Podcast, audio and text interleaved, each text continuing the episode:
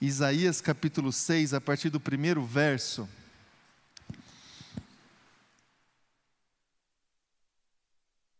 A gente vai fazer a leitura desse texto aqui, e com ela e, e a partir da reflexão que faremos em cima desse texto, a gente encerra essa jornada de reflexão que nós estamos percorrendo aqui já há algumas semanas, é, há dois meses praticamente, onde nós estamos falando e conversando sobre outra jornada. É uma jornada sobre a jornada que é a nossa caminhada, a nossa jornada de fé.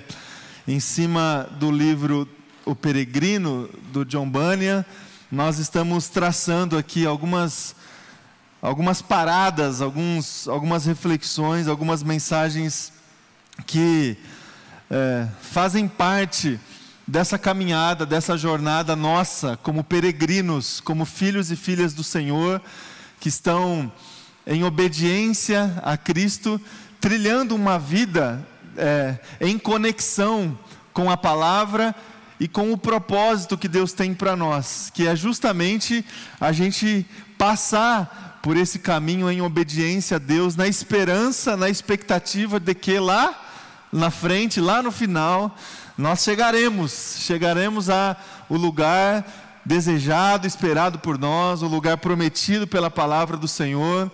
É, é, sobre isso que nós estamos conversando aqui, sobre essa caminhada, essa jornada.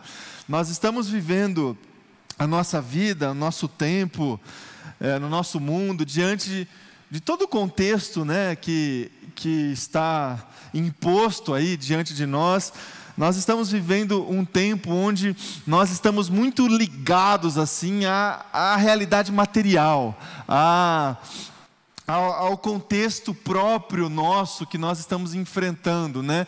E uh, nós, como filhos do Senhor, a gente precisa entender que a nossa caminhada, a nossa jornada, ela vai para além de todo o contexto que nós estamos vivendo. É óbvio que a fé, a, a, a nossa espiritualidade, ela precisa ser, e eu, e eu particularmente acredito dessa forma, ela precisa ser uma fé encarnada, ela precisa é, ser uma fé que leva em conta o contexto para a gente conseguir se comunicar com esse mundo, para a gente conseguir até é, comunicar a palavra de Deus para esse mundo. A gente precisa entender o mundo que nós estamos inseridos, a gente precisa enfrentar todo o contexto que está diante de nós. A gente precisa é, se encarnar e estar aqui com os pés no chão, com os pés na história e instrumentalizados pela palavra de Deus. A gente precisa enfrentar tudo isso. Acontece que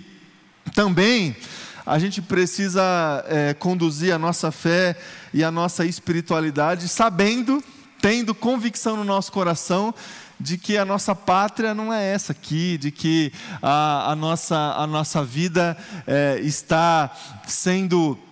É, que está acontecendo é, muito para além do que nós estamos vivendo, dos problemas que nós estamos enfrentando. A nossa jornada não é apenas uma jornada que diz respeito às coisas terrenas, ao nosso trabalho, à nossa família, à forma como a gente vive o nosso dia a dia, até o dia onde a gente vai partir dessa, como a gente costuma ouvir, né? Para uma melhor, e aí a nossa vida encerra e tudo. Não. Como filhos e filhas do Senhor, essa viagem, essa jornada é, é, vai para muito além das coisas dessa terra, das coisas materiais. E essa jornada, essa viagem, ela acontece no meio de muitas manifestações de Deus. E é um pouco sobre isso que eu vou tentar conversar e expor aqui para você. Então acompanhe comigo a leitura de Isaías, capítulo 6, a partir do primeiro verso. Eu leio até o versículo de número 8, o texto que diz assim: No ano em que o rei Uzias morreu, eu vi o Senhor assentado num trono alto e exaltado, e a aba de sua veste enchia o templo. Acima dele estavam serafins, cada um deles tinha seis asas, com duas cobriam o rosto com duas cobriam os pés e com duas voavam, e proclamavam uns aos outros: Santo, Santo, Santo é o Senhor dos exércitos, a terra inteira está cheia da sua glória. Ao som das suas vozes, os batentes das portas tremeram e o templo ficou cheio de fumaça. Então gritei: Ai de mim, estou perdido, pois eu sou um homem de lábios impuros e vivo no meio de um povo de lábios impuros. Os meus olhos viram o Rei, o Senhor dos exércitos. Logo, um dos serafins voou até mim trazendo uma brasa viva, que havia tirado do altar como uma tenaz.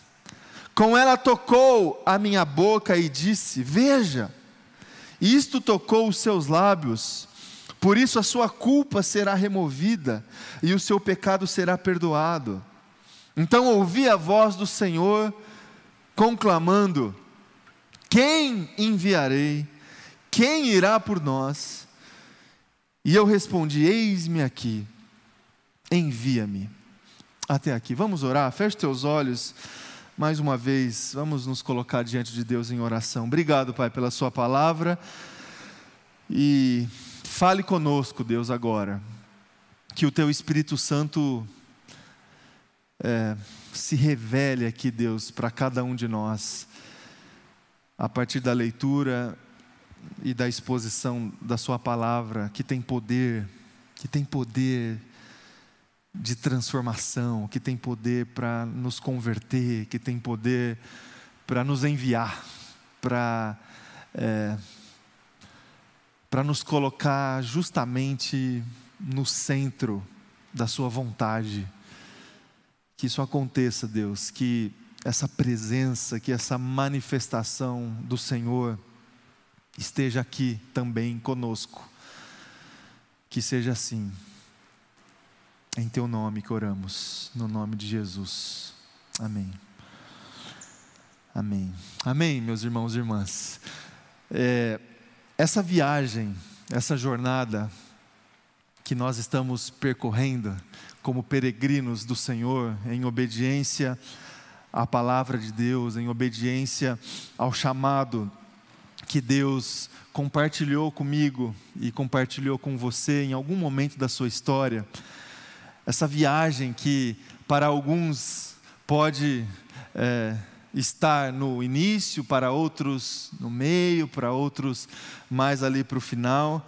Toda essa vida que nós estamos trilhando e traçando debaixo da palavra de Deus, ela está sendo vivenciada e está sendo conduzida é, permeada a partir de muitas manifestações de Deus nas nossas vidas.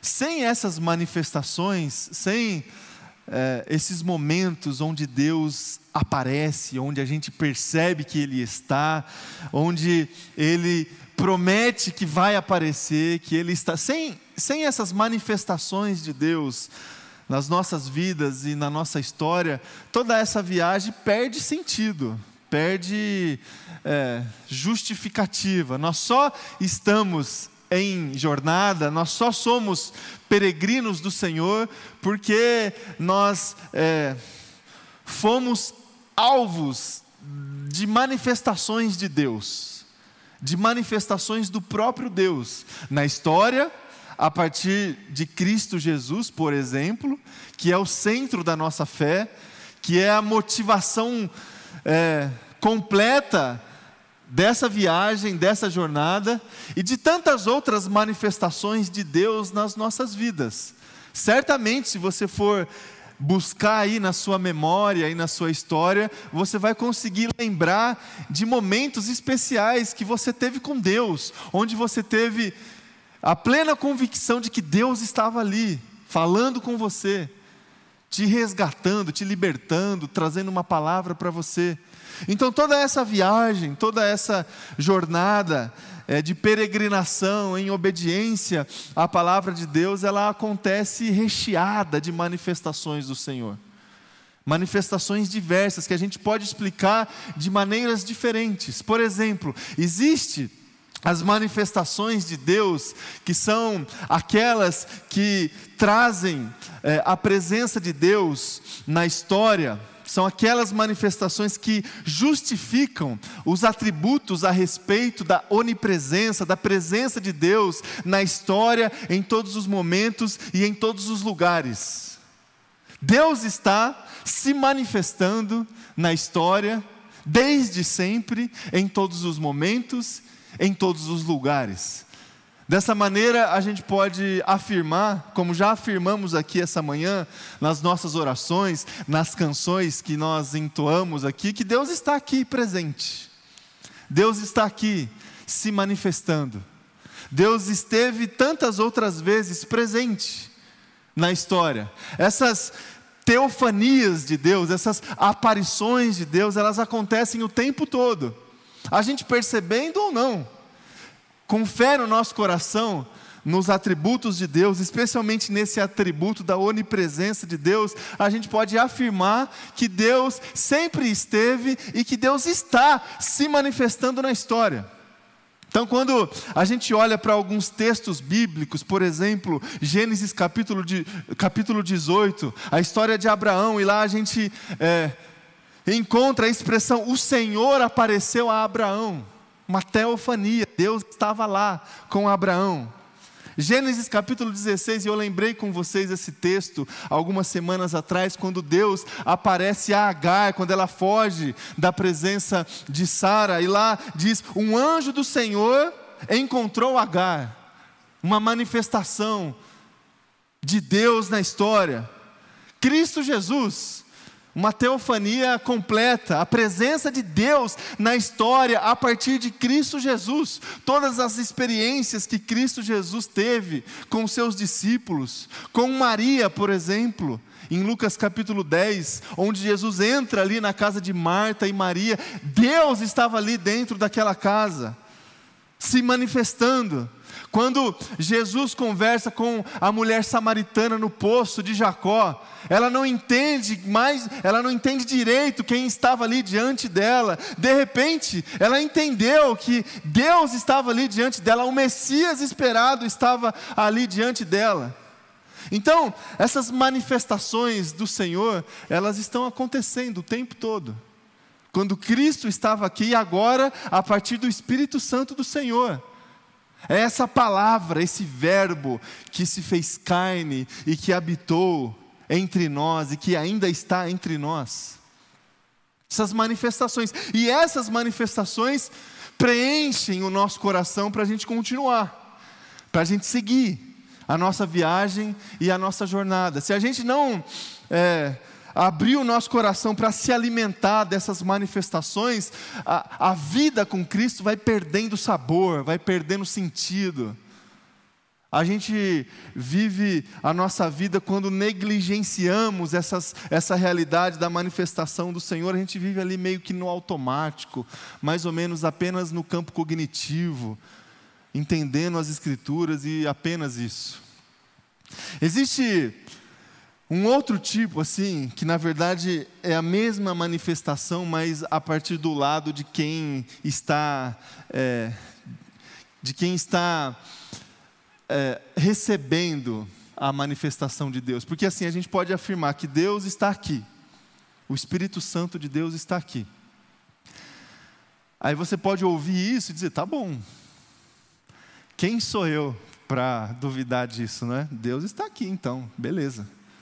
É, eu não estou sentindo nada, eu não, não, tá, não mudou nada na minha vida, não, não, não aconteceu nada de diferente na minha história. Estou respirando, estou enxergando, estou olhando, estou conseguindo ler. Tá bom, Deus está aqui. É.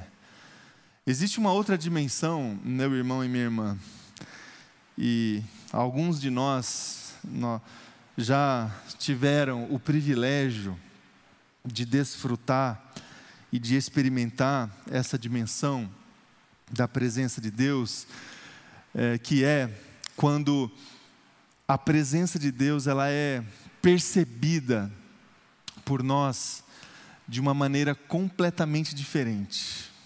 Quando os nossos sensos, assim, a nossa visão, as nossas emoções, é, quando nós somos afetados pela presença de Deus. E quando a gente percebe essa presença de Deus de uma maneira completamente diferente. Essas manifestações fazem parte, devem fazer parte da nossa vida e da, e da, nossa história. Essas epifanias do Senhor, quando a presença de Deus ela é percebida, quando o fruto, a partir do fruto da graça de Deus, nós somos é, privilegiados e a gente percebe essa presença de uma maneira completamente diferente. O texto bíblico chega no nosso coração de uma maneira completamente diferente. Existem leituras bíblicas que a gente faz e essas nos alimentam, que a gente lê o texto, que a gente entende o texto, que a gente recolhe esse texto para o nosso coração, a gente entende o texto, a gente guarda no nosso coração e a gente vai usando essas informações no nosso dia a dia. Agora, existe um, um outro tipo de experiência de leitura bíblica, quando a gente lê o texto e a gente tem a plena convicção de que Deus está falando conosco, é Deus falando. presença de Deus ali manifesta, a gente a está recebendo essa palavra de um outro jeito, a gente tem convicção de que Deus está diretamente falando conosco. Isso é epifania, é a presença percebida de Deus. Quando a gente percebe que Deus está ali, de fato. Não que Ele não estivesse antes, mas por alguma graça, por alguma misericórdia, Ele nos concedeu esse privilégio de, de ver, de sentir, de receber. Essas também devem fazer parte é, das nossas vidas. E fez parte em tantos outros momentos é, na história. No mesmo texto de Gênesis capítulo 18 com Abraão, é, diz lá: quando Abraão o viu, correu ao seu encontro e curvou-se até o chão. Ele percebeu a presença de Deus. Em Êxodo, capítulo 3, Moisés viu e pensou: que impressionante! João, capítulo, é, Lucas capítulo 10, na experiência de Marta e Maria, Deus estava ali e Maria percebeu que Deus estava ali. Ela se curvou aos pés de Jesus para ouvir a sua palavra. Marta não teve essa experiência. Marta continuou fazendo as mesmas coisas, preocupada com outras coisas. Maria percebeu a presença. em João capítulo 4, na experiência de Jesus com a mulher samaritana, quando ele se apresenta, a mulher conversando com Jesus sobre coisas espirituais, ela chega para Jesus e, e, e diz para Jesus assim: ó, quando o Messias vier, ele vai nos explicar sobre essas questões de adoração, onde se deve adorar, se é no monte, se é em Jerusalém. E aí a palavra de Deus lá em João capítulo 4 diz que Jesus chega para essa mulher e fala: ó, eu sou o Messias. Quando essa palavra chega no coração dessa samaritana, ela percebe, Deus está ali diante dela.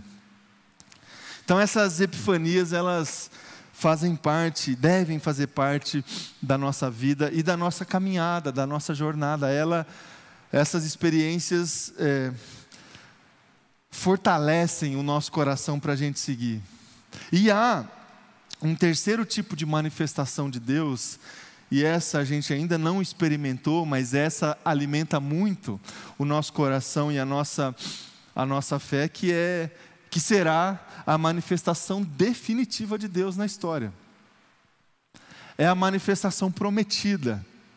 É aquela manifestação que diz respeito a um, a um sentido assim escatológico, a presença manifesta definitiva de Deus, a segunda vinda do Senhor, que deve ser objeto da nossa esperança, que deve é, gerar em nós aquilo que eu estava dizendo no início da mensagem, uma certa uma, um, um, um certo movimento que nos tira um pouco da realidade material e que nos leva para uma realidade espiritual.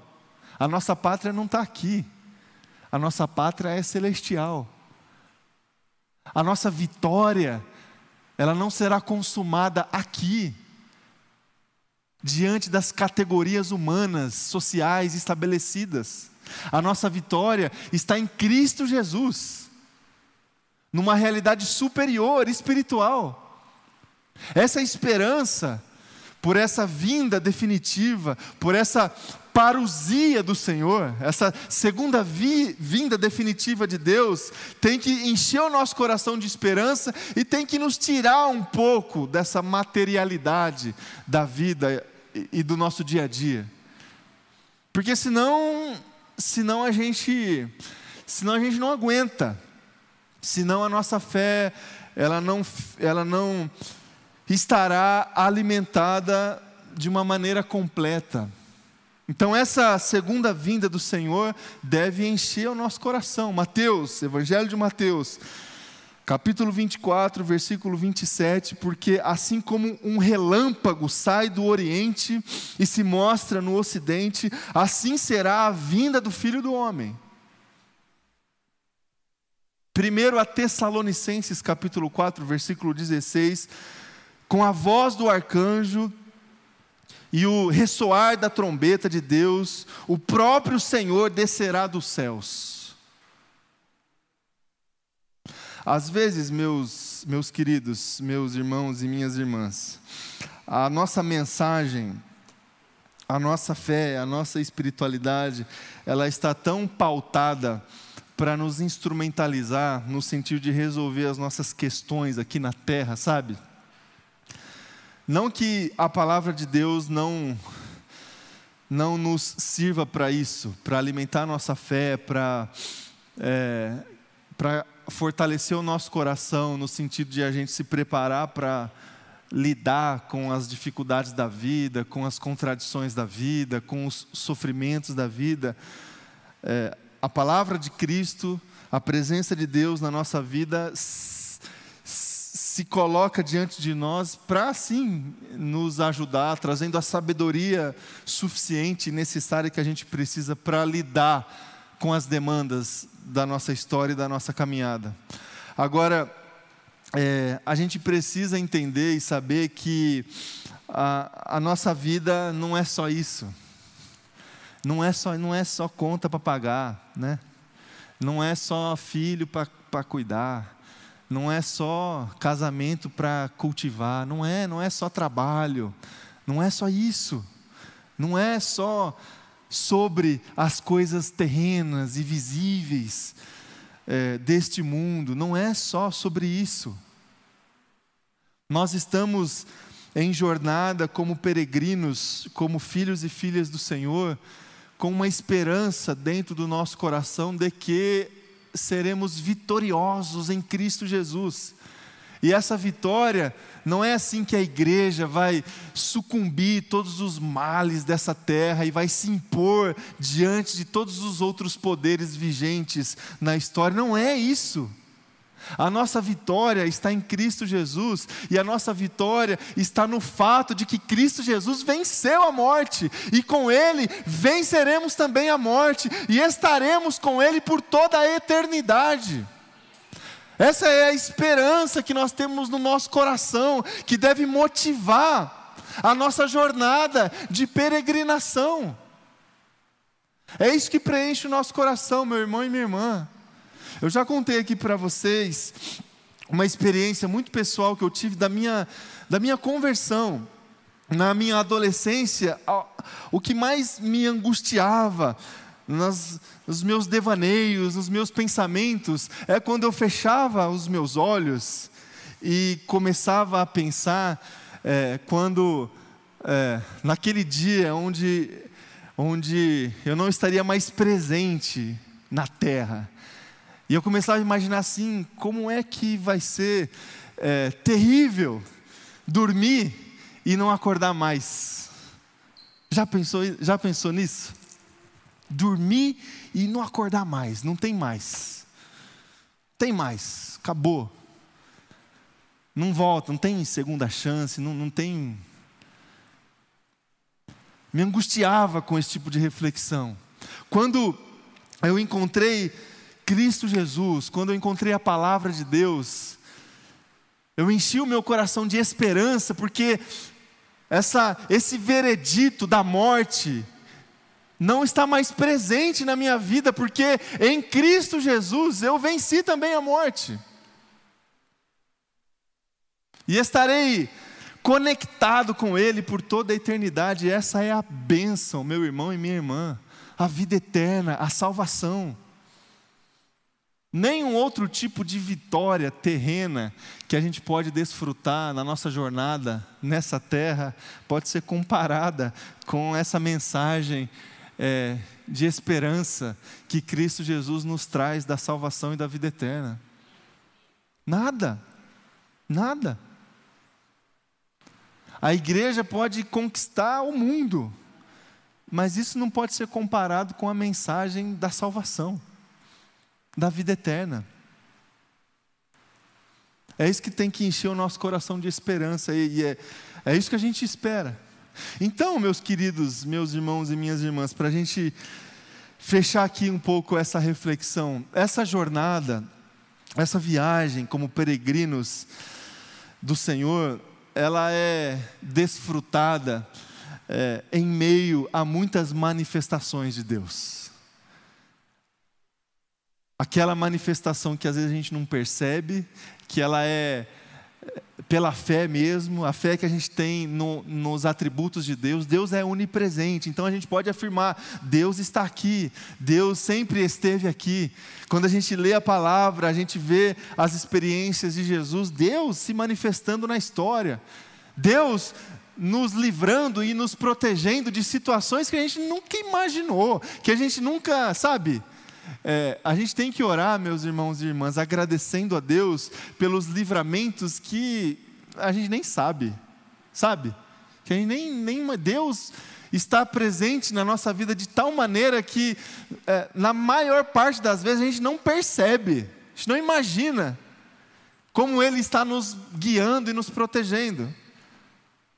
A nossa jornada de fé e de peregrinação também é, deve e acontece no meio, em meio a manifestações onde sim a gente percebe Deus se manifestando, assim como o profeta Isaías percebeu aqui no texto onde a gente leu, no capítulo 6. Uma experiência maravilhosa do profeta Isaías, na presença de Deus, percebendo Deus ali diante dele. E essas experiências devem alimentar o nosso coração para a gente seguir a nossa jornada. O profeta Isaías, experimentando essa epifania do Senhor, essa manifestação completamente percebida por ele em seu coração, as suas emoções, os seus sentidos, essas experiências devem fazer parte da nossa caminhada, na nossa vida, ao longo dessa jornada. E assim como o profeta Isaías, a gente precisa desfrutar desses momentos em meio à adoração. O texto que nós lemos diz lá: e proclamavam: Santo, Santo, Santo é o Senhor dos exércitos, toda a terra está cheia da sua glória. Quando a gente percebe a presença de Deus, na nossa vida e na nossa história, a gente adora a Deus. A gente para de reclamar. A gente para de, de tentar explicar. E a gente adora a Deus. Assim, se tem uma postura completamente comum a todos a todas as pessoas que desfrutaram dessas epifanias aqui, quando elas perceberam que Deus estava diante delas, se tem uma postura completamente comum é essa de se prostrar aos pés de Jesus e agradecer a Jesus. Um coração contrito e quebrantado, o Senhor não rejeita. Todas as pessoas que perceberam essa presença de Deus diante delas, todas as pessoas adoraram o Senhor, se prostraram diante de Deus. Abraão fez isso, Pedro fez isso, Maria fez isso, a, a mulher samaritana fez isso, se prostrou aos pés de Jesus. Isaías fez isso. Moisés não, não, não quis nem ver. Tal era a glória do Senhor que estava ali diante dele. A adoração. Essa experiência também de perceber a presença de Jesus acontece em meio à confissão. O texto que a gente leu: Ai de mim, estou perdido, pois sou um homem de lábios impuros. Quando a gente trilha a nossa vida, a nossa jornada de peregrinação, tendo essas experiências na presença de Deus, é, na nossa oração, nos nossos momentos de devoção, a confissão faz parte. A confissão faz parte.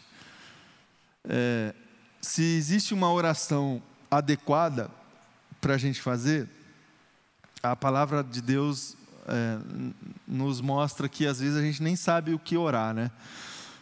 Às vezes a gente nem sabe pedir porque a gente pede errada, né? A palavra, é, a palavra de Deus é completamente honesta, inclusive nisso.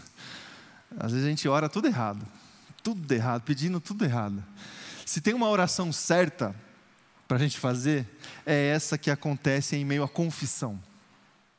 Quando a gente consegue confessar os nossos pecados e entender o que de fato nós somos. Estou perdido.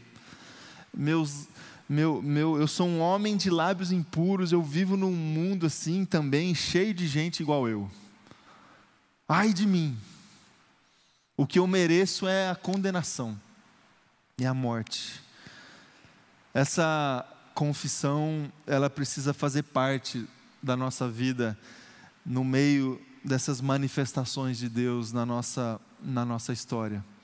E também, assim como aconteceu com Isaías, a gente precisa experimentar e desfrutar dessas manifestações de Deus e responder é, essas manifestações em meio à consagração.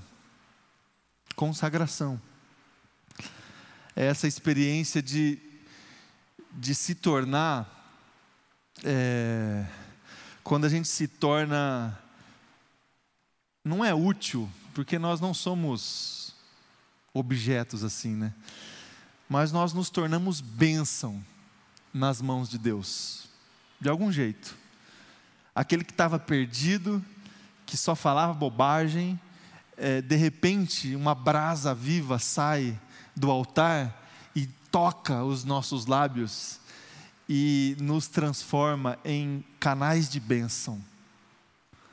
E aí a palavra lá para o Isaías é que quem que eu vou enviar? E aí nós nos nós nos colocamos numa posição de contrição tal que a gente responde: pode, pode ser eu. Me envia. Me envia, Senhor. Eu quero ser bênção. Eu quero ser bênção. Aquele que só falava bobagem, que tinha lábios impuros, agora vai falar bênção, vai abençoar as pessoas, vai ser canal de amor, de graça, de generosidade, de transformação, de, de vida. Antigamente era só morte, era só ódio, era só violência, agora é vida, é graça, é amor, é perdão, é generosidade, é reconciliação, é bênção. E Deus, até hoje, Ele está diante da sua criação, dizendo e conclamando todos os dias, o tempo todo: quem enviarei? Quem irá por nós? E a gente precisa receber é, essas perguntas do Senhor e responder: eis-me aqui. Pode me enviar, Senhor.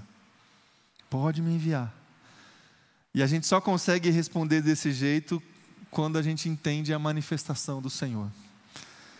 Quando a gente entende é, que nós estamos em jornada e que Deus está se manifestando na nossa vida o tempo todo e que todas essas manifestações nos levará à vitória, à vitória da vida sobre a morte. Que seja assim, obrigado, Rei, que seja assim, meus queridos, meus irmãos e minhas irmãs, na minha vida, que seja assim na sua vida, que você se fortaleça cada vez mais para seguir a sua jornada de fé, a sua viagem aí como filho e filha do Senhor em peregrinação e desfrute dessas manifestações do Senhor no meio dessa caminhada, no meio dessa jornada. Que seja assim. Vamos, vamos orar. Convidar você a se colocar em pé aí no seu lugar.